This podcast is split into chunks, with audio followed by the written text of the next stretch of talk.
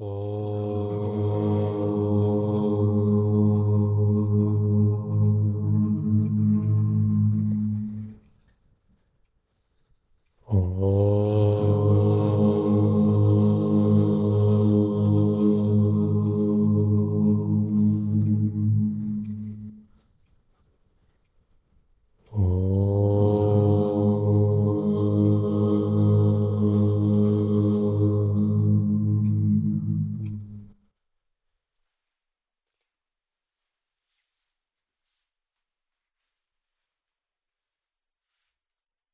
Продолжение жизнеописания Нарупы. Пройдя двенадцать тяжелых испытаний, Наропа получает учение. Поднимаясь на крышу храма Атантра, Тилопа молвил, «Если хочешь получить наставление, следуй за мной». Будь у меня ученик, он бы спрыгнул с этой крыши. Наропа подумал, должно быть, он приказывает мне прыгнуть. Когда он упал на землю, острая боль пронзила его тело. Услышав, как он стонет, Тилопа спросил, «Что с тобой, Наропа?» Этот глиняный горшок тела, полученный в результате созревания прежних действий, разбился, и теперь я подобен трупу, — отвечал Наропа. Этот глиняный горшок тела, возникающий из привязанности к своему «я», может разбиться Наропа, Смотри же в зеркало ума, где лежит линия преемственности, тайное учение, исполняющее желание драгоценной стантры, молвил Тилопа. Тилопа здесь спрашивает, что с тобой, Нарупа? Словно издеваясь. На самом деле, Наропа олицетворяет здесь ложное эго, а Тилопа истинную недвойственность. И Телопа не зря таким образом спрашивает. Он хочет ему показать, что с точки зрения недвойственности с ним ничего не произошло. И то, что произошло с телом Наропы, это происходит неизбежно.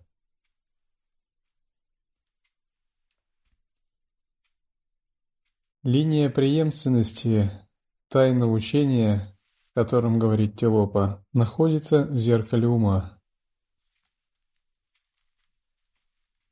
С этими словами гуру передал ученику исполняющую желание драгоценность, учение четырех линий преемственности. В течение года Наропа медитировал согласно этим учениям. И снова Наропа сделал подношение – совершил простирание и попросил дальнейших наставлений.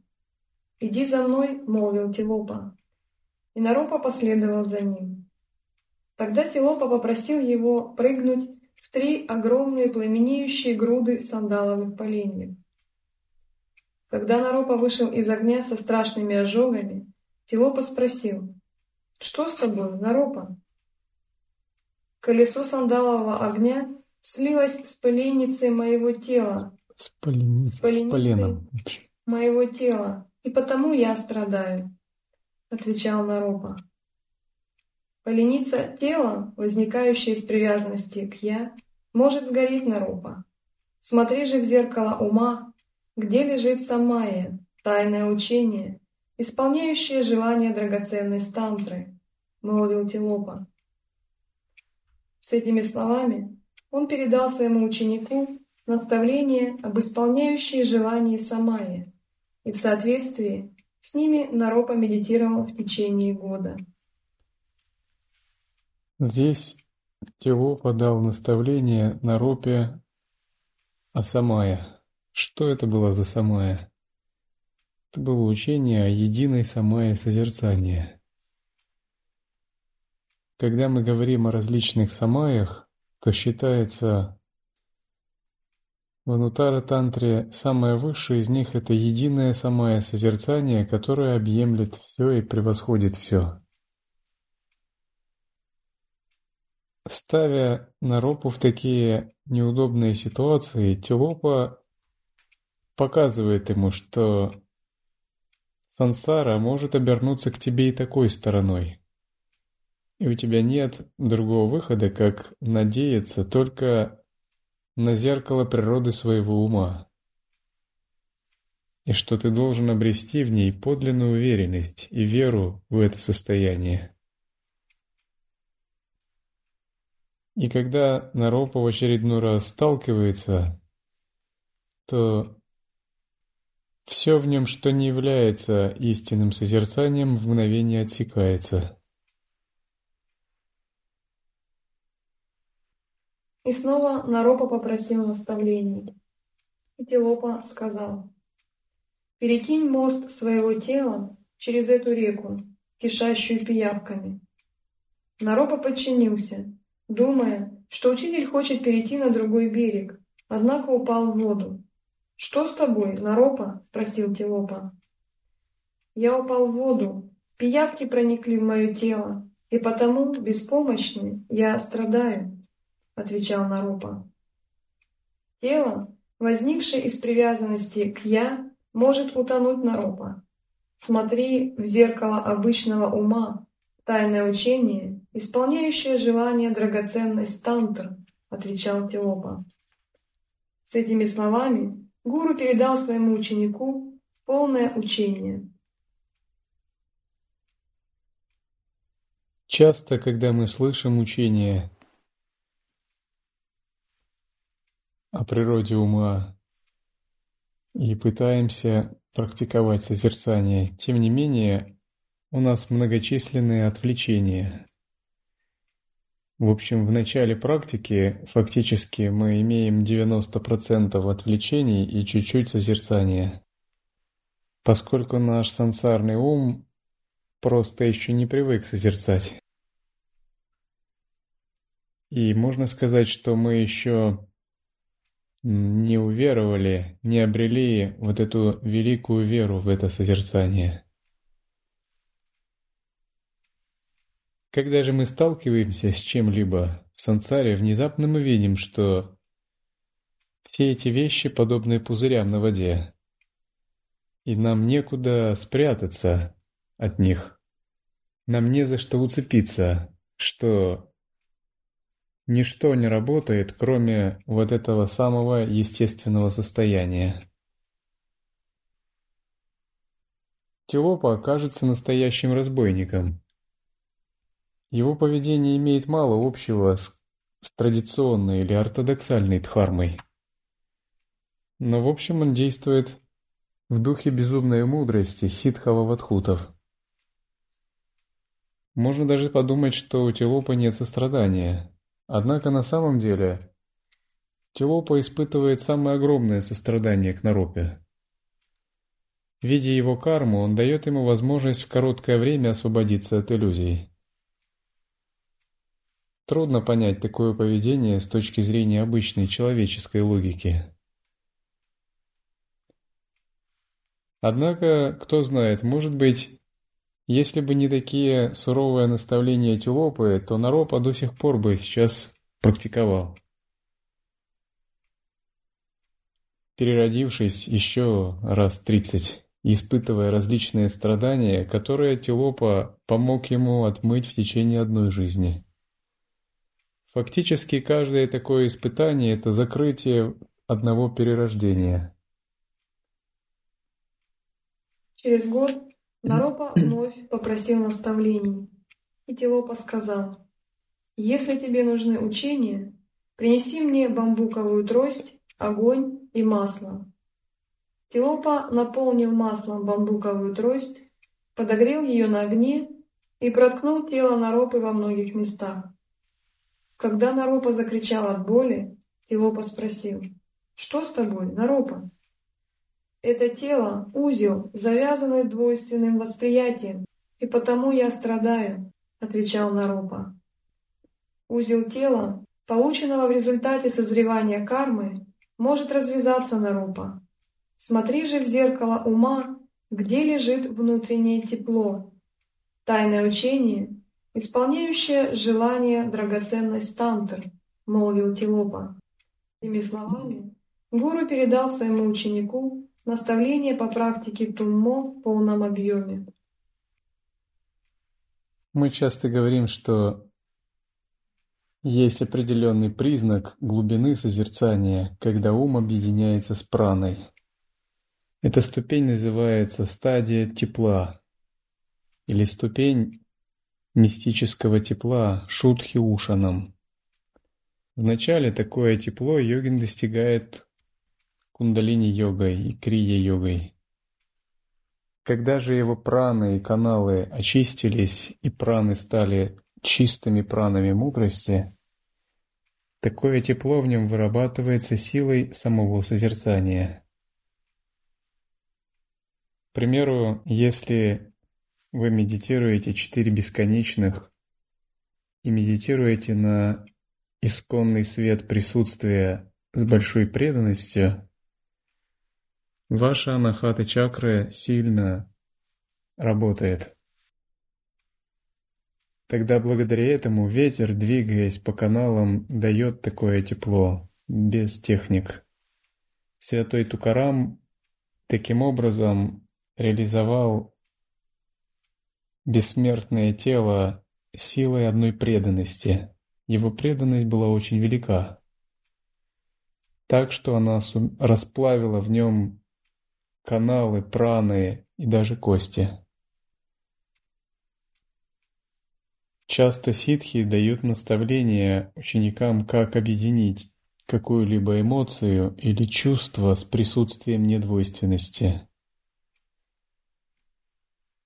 Обычно, когда мы слышим об эмоциях или чувствах, мы думаем, это все не относится к природе ума. Природа ума – осознавание выше этого. Однако, когда мы раскрываем природу ума, пребывая в осознавании, мы понимаем, что прана, эмоции связаны с энергией. И принцип единства, блаженства, пустоты затем заключается в том, что мы объединяем осознавание с различными элементами в чакрах. Истинный йогин – это тот, кто знает пять пространств в своем теле. Пять пространств – это пять элементов, из которых состоит наше тело. Вначале эти пять элементов загрязнены, и существуют клеши, пять основных клеш, которые соответствуют пяти элементам. Гнев, вожделение, жадность, привязанность и гордость. Когда же мы раскрываем исконное осознавание, сначала на уровне ума, затем мы учимся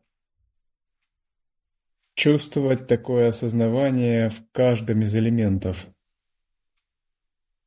либо благодаря сутре единства блаженства пустоты, либо практикуя объединение с элементами, медитируя на землю, воду, огонь. Так или иначе, когда-нибудь мы начинаем понимать, что присутствие находится не только в сознании и в голове. Оно может быть приложено к любой точке тела, Тогда мы начинаем переживать пять просветленных пространств внутри тела. Когда элемент в теле объединяется с осознаванием, постепенно он очищается, и вместо загрязненной чакры возникает чистое светящееся пространство мудрости. Это как пять пространств или пять поясов света. Желтое пространство равностной мудрости элемента Земли в Муладхаре. Белое пространство зерцалоподобной мудрости элемента воды с Вадистана Чакре. Пратибимба Видья на санскрите. Красное пространство элемента огня в Манипура-чакре, различающая мудрость Вивека-видья. Зеленое пространство чистого элемента ветра в Анахаты-чакре, Крия-видья. И синее фиолетовое пространство чистого элемента эфира Вишудха-чакре, Сома-раса-видья, интегрирующая или всеохватывающая мудрость.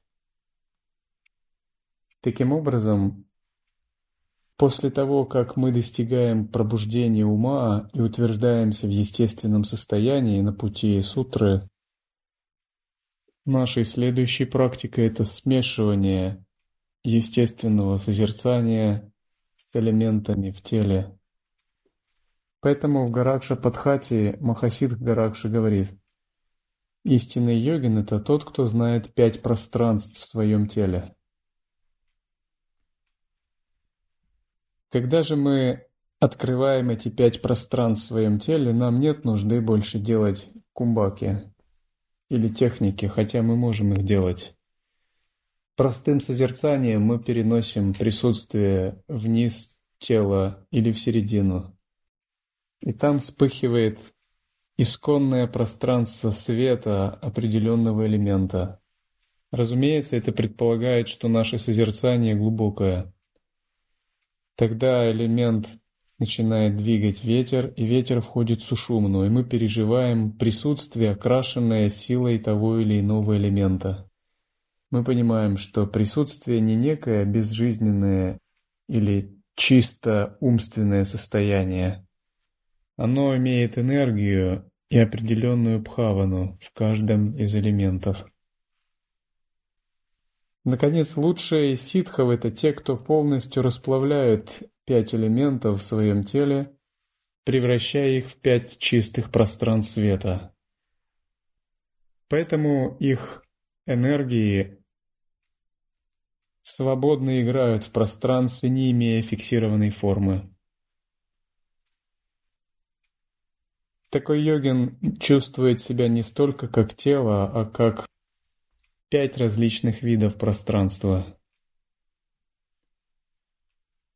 Через год Наропа вновь попросил наставлений.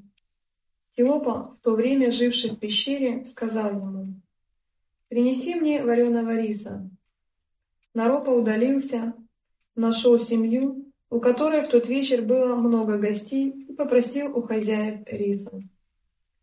Когда Наропа возвратился и поднес рис своему учителю, Тилоп от удовольствия причмокнул губами и с аппетитом принялся за еду.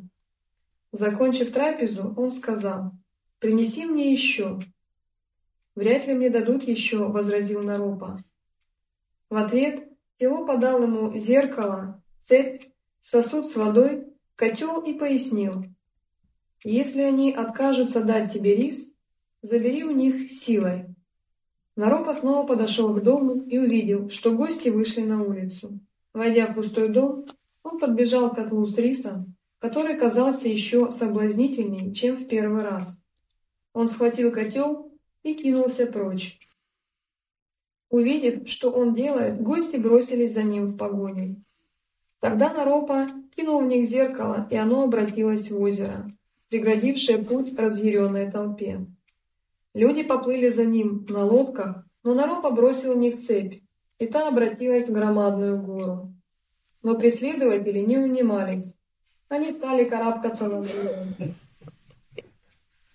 Тогда Наропа швырнул них сосуд с водой, и тот обратился в полноводную реку. Но люди переплыли и поток.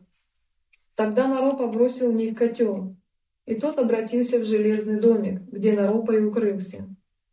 Поняв, что внутрь им не войти, преследователи разложили вокруг дома костры из сандаловых поленьев. Когда жар стал невыносимым, Наропа выскочил из укрытия. Люди набросились на него и принялись безжалостно избивать. В тот же миг появился Диопа. «Что с тобой, Наропа?» — спросил он. «Меня растолкли, как рис, и выжили, как горчичное семя, и потому я страдаю», — отвечал Наропа. Медный котел тела, полученного в результате созревания кармы, может расколоться Наропа. Смотри же в зеркало ума, где лежит йога сновидения, тайное учение, исполняющее желание драгоценной стампы, молвил Телопа.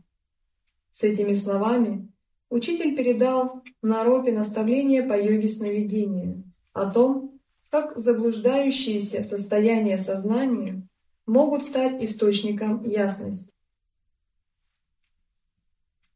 Когда вы ложитесь, практикуя йогу сновидений, если вы ее собираетесь практиковать, то хорошо ложиться на правый бок. Но если вы ее не собираетесь практиковать, то благоприятнее, чтобы ваш канал Пингала ночью был открыт.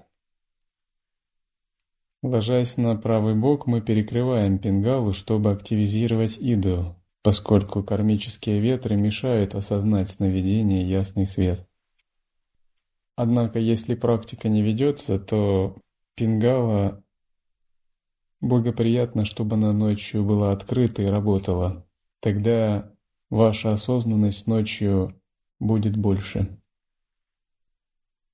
Наставления Тилопа по йоге сновидений в основном заключались в видении иллюзорности мира.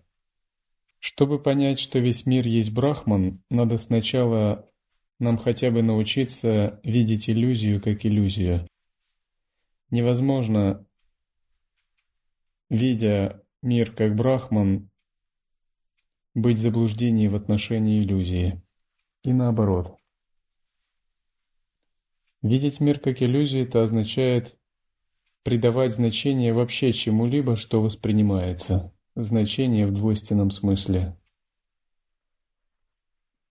и пытаться воспринимать его чистым, недвойственным образом.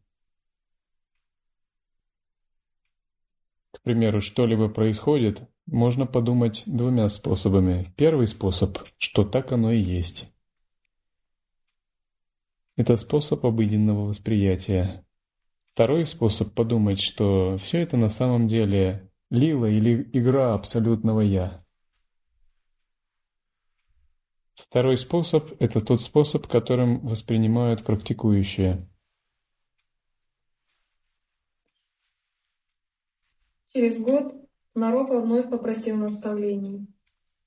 Как раз в то мгновение мимо него проносили в паланкине царскую дочь. Телопа велел Наропе стащить ее вниз и повалять по земле. Когда Наропа исполнил указание учителя, Царские сановники набросились на него и принялись избивать до потери чувств. «Что с тобой, Наропа?» — спросил учитель. Сановники, лишенные сострадания, стерли меня в порошок, как художники растирают краски, и потому я страдаю, — отвечал Наропа. Гору этого тела, возникшего из привязанности к себе, можно стереть в порошок Наропа. Смотри же в зеркало ума, где лежит вечное блаженство.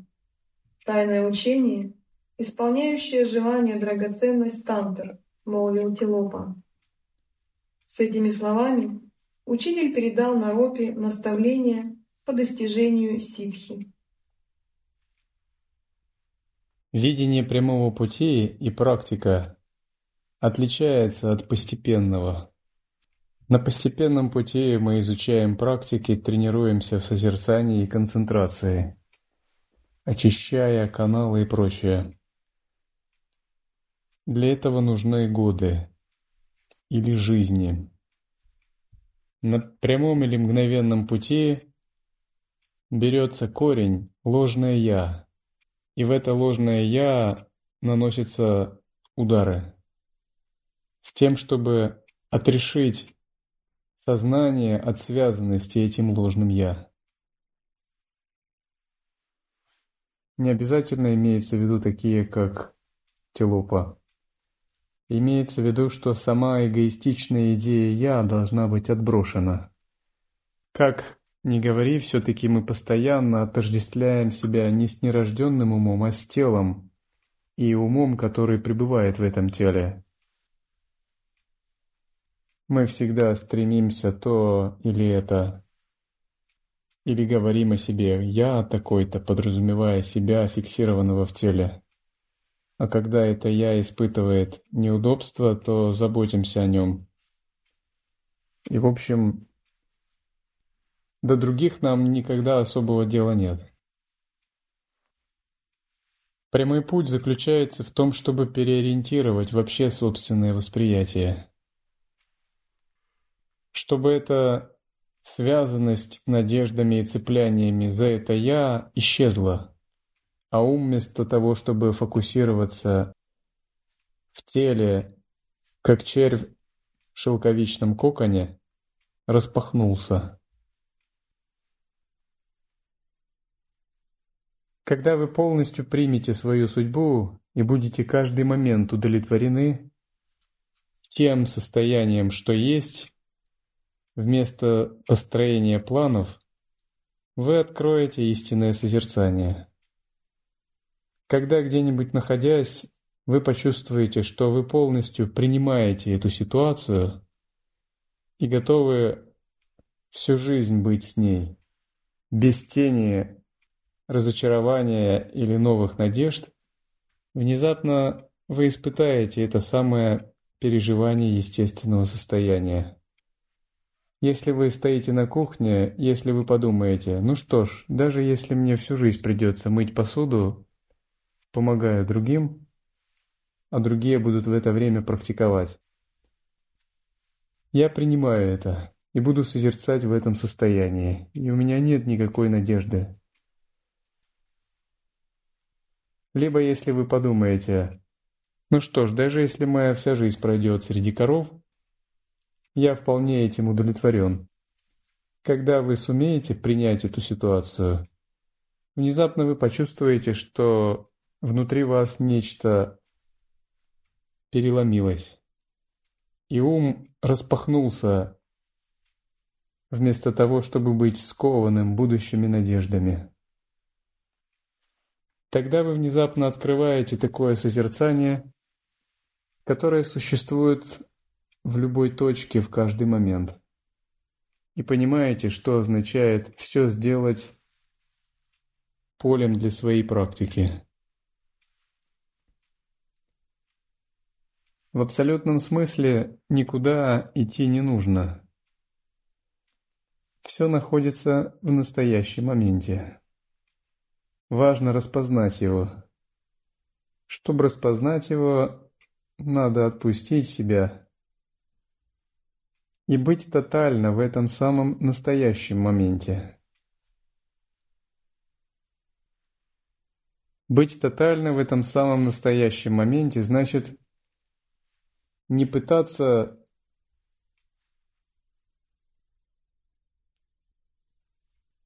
много планировать будущее и не пытаться извлечь выгоду, пользу из этого самого пребывания в настоящем моменте. Не тянуть за собой все прожитое и прошлое, а отпустить его, словно его никогда и не было. Когда прошлое отпущено, нет устремления в будущее, нет желания получить какой-либо результат – Следует еще также не оценивать привычным умом все, что видишь, и все, что происходит.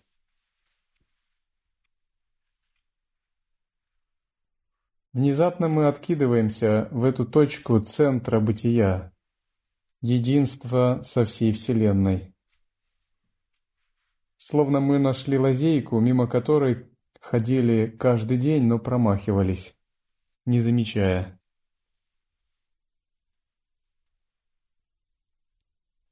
Через год Наропа снова попросил наставлений. И Тилопа повел его на пустынную равнину. Там они увидели человека, который тащил на спине ношу. «Догони его и избей», — приказал Тилопа. Когда Наропа попытался догнать незнакомца, он обнаружил, что тот, словно мираж, отступает все дальше и дальше. Видя, что Наропа совершенно измучен погоней, Тилопа спросил, «Что с тобой, Наропа?» «Я, как зверь, гоняющийся за миражом, преследуя несуществующее, я страдаю», — отвечал Наропа. Поток трех миров сансары может прерываться Наропа. Смотри же в зеркало ума, где лежит полное освобождение от иллюзий, тайное учение, исполняющее желание, драгоценность тантр, молвил Тилопа. С этими словами учитель передал Наропе все наставления по иллюзорному телу, по самоосвобождению и другие учения. Даже став на путь Дхармы, мы часто еще годами по инерции продолжаем гоняться за миражами. Оставив миражи внешние, мы можем поддерживать миражи внутренние. Когда-нибудь наш ум обнаруживает тщетность таких гоняний. В абсолютном смысле любая фиксация ума и любое цепляние является такими миражами. Не гоняться за миражами – это не значит не видеть и не слышать или не проявлять активности. Активность может проявляться, видение может осуществляться. Однако нет фиксации, цепляния и делающего. Присутствие ясного света не затмевается подобными вещами. Поэтому говорят, что такой джняни ситха подобен ребенку, которого ночью кормила мать. Хоть его мать накормила молоком, он сам выпил его и не осознавал. Через год Наропа снова попросил наставлений. «Следуй за мной», — сказал Телопа. Когда они шли по дороге, появился сановник, везущий на слоне свою невесту. «Похить ее и стащи на землю», — велел Телопа. «Тогда я передам тебе учение». Когда Наропа выполнил приказание учителя, сановник едва не забил его до смерти. Распластавшись на земле, Наропа кричал от боли. Тогда Филопа предстал перед ним, благословил и избавил от страданий. Через год Наропа совершил подношение мандала и попросил дальнейших наставлений. «Если хочешь получить учение, следуй за мной», — молвил Тилопа. Едва они достигли безлюдной равнины, как увидели царевича, украшенного драгоценностями. Он восседал на колеснице, охраняемой множеством солдат. Отбери у царевича украшение и вытащи его за волосы из колесницы. Тогда я дам тебе учение, — молвил Тилопа. Наропа подчинился, и тогда охранники царевича обрушили на него шквал стрел и камней. Наропа был уже на пороге смерти, когда Тилопа предстал перед ним, благословил и избавил от страданий. На самом деле, принцессы, царевичи и сановники представляют собой тонкие состояния ума Наропы. Трудно сказать, происходило это реально или нет. Это было тысячу лет назад. Возможно, это происходило реально.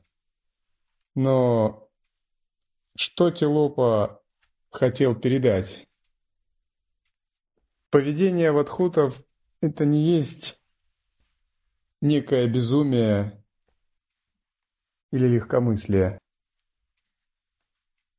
Сановник, принцесса, принц – это тонкие состояния ума Наропы, на которые указывал ему Телупа. Когда мы медитируем, такие тонкие состояния проявляются как видение божества или опыты ясности. Они обладают большой энергией или очарованием. Вопрос в том, чтобы не повестись на них. Истинный йогин, пребывая в созерцании, не покинет природу ума, даже если земля, даже если небо начнет падать на землю. Проявятся ли чудесные знаки или наоборот ужасные. Он останется непоколебимо в своем созерцании. Проявятся тонкие божества, излучающие свет, или проявятся демоны.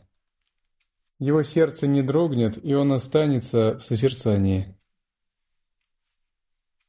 Если он покинет свое созерцание то проявившиеся божества или демоны возьмут над ним верх. Он падет, попадет под их влияние в соответствии со своей кармой. С кармой богов он пойдет вверх на небеса, став небожителем. С кармой нижних миров будет страдать, испытывая влияние демонов. Если же он будет пребывать в непоколебимом присутствии, его непоколебимое присутствие передастся и богам и демонам, и они оставят его, либо покорятся ему, как божеству в центре мандалы. Поэтому говорят, что йогину, пребывающему в истинной недвойственности, даже божества оказывают почтение. Потому что сущность самих божеств – это пустота и недвойственность. Открывая естественное состояние, мы полностью должны научиться доверять Ему, опираться на Него и укореняться в Нем.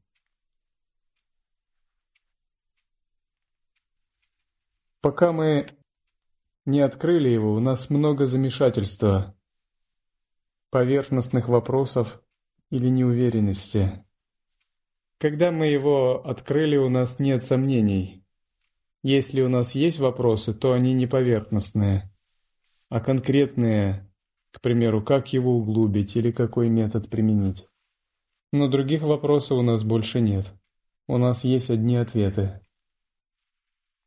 Поскольку наше пребывание за пределами умственных знаний. Пока мы не обрели это истинное состояние присутствия, нас можно поколебать или сбить с толку информацией, видениями, знаками, словами, обстоятельствами или еще чем-либо. Когда мы его открыли, это невозможно. Фактически это то же самое, что и вера. Истинно верующего человека невозможно вообще каким-либо образом поколебать. Однако, когда мы говорим о присутствии, предполагается, что все-таки эта вера не внешняя и не обусловлена чем-либо. Потому что естественное состояние и внутри, и вовне, и вне понятий внутри и вовне.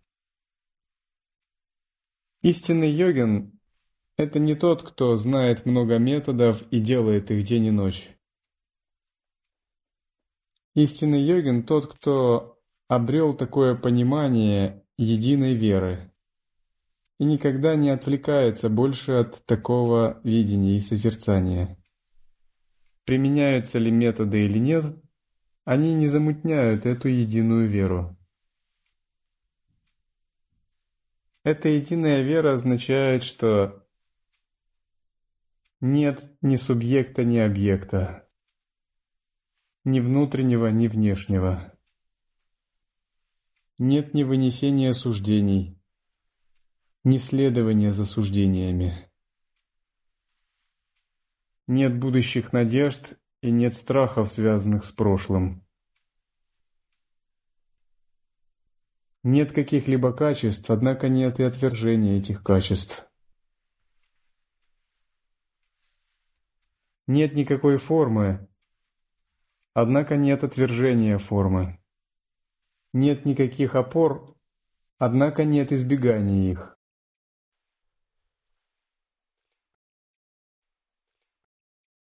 Oh.